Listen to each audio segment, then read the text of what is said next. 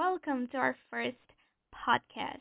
Hey, eu tô muito animada de estar gravando este podcast e eu queria começar falando sobre curiosidades do inglês, essa língua que eu amo de paixão. Então, hoje a gente vai falar sobre cinco palavras e verbos que não existem no português. Eu vivo falando que quando nós vamos aprender uma nova língua, não podemos traduzir tudo ao pé da letra, porque é outra língua, gente, teve outro processo de construção, outra história, outras expressões que, quando são traduzidas, não fariam o menor sentido. Mas você consegue explicá-las, e é isso que eu vou fazer hoje. E a primeira palavra é to propose, né? To ask someone to marry you. Então seria pedir alguém para se casar com você. Em português, nós não temos um verbo especificamente para essa ação. Então, por exemplo, he proposed to me in front of my friends. Ele pediu, me pediu em casamento na frente dos meus amigos. Então, o verbo to propose pede o uso do to depois. To propose to someone. Outro exemplo seria She proposed to me last night. Ela me pediu em casamento na noite passada.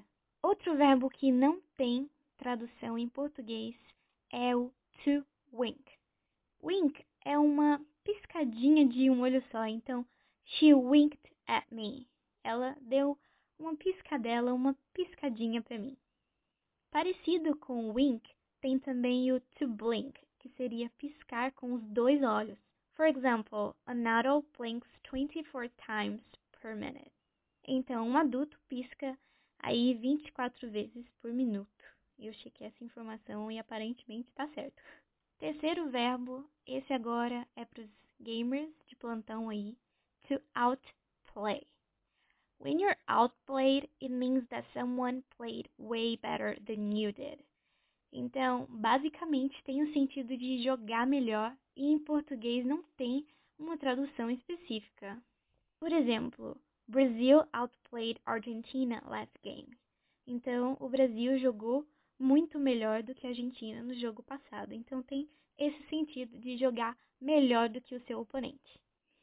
Quarto verbo é o to afford. To afford means to have enough money to pay for something. Então, basicamente, é você ter o suficiente para poder pagar por alguma coisa.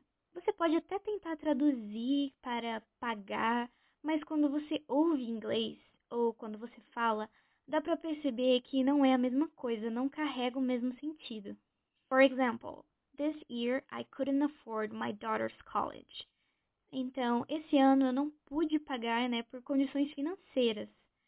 Não pude pagar pela faculdade da minha filha. Então, to afford tem esse sentido de não poder pagar por condições financeiras, enquanto se você usasse o to pay ao invés de to afford, poderia ter um outro significado, por exemplo, que você não pode pagar porque tem outras prioridades, outras necessidades. E, e por último, a palavrinha brunch que é a junção das palavras em inglês lunch e breakfast. Então vira brunch. It's a late morning meal combining both breakfast and lunch.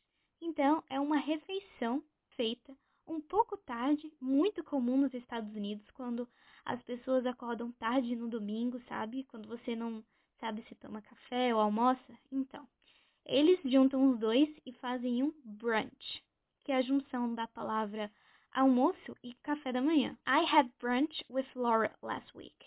Então eu fiz um brunch com a Laura na semana passada. Como essa palavra é o resultado de duas palavras em inglês, obviamente que não tem uma tradução exata para ela.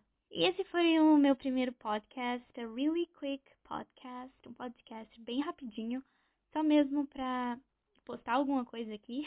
E eu espero que vocês tenham gostado, anotado as dicas, repetido os exemplos. E por hoje é só. See you soon!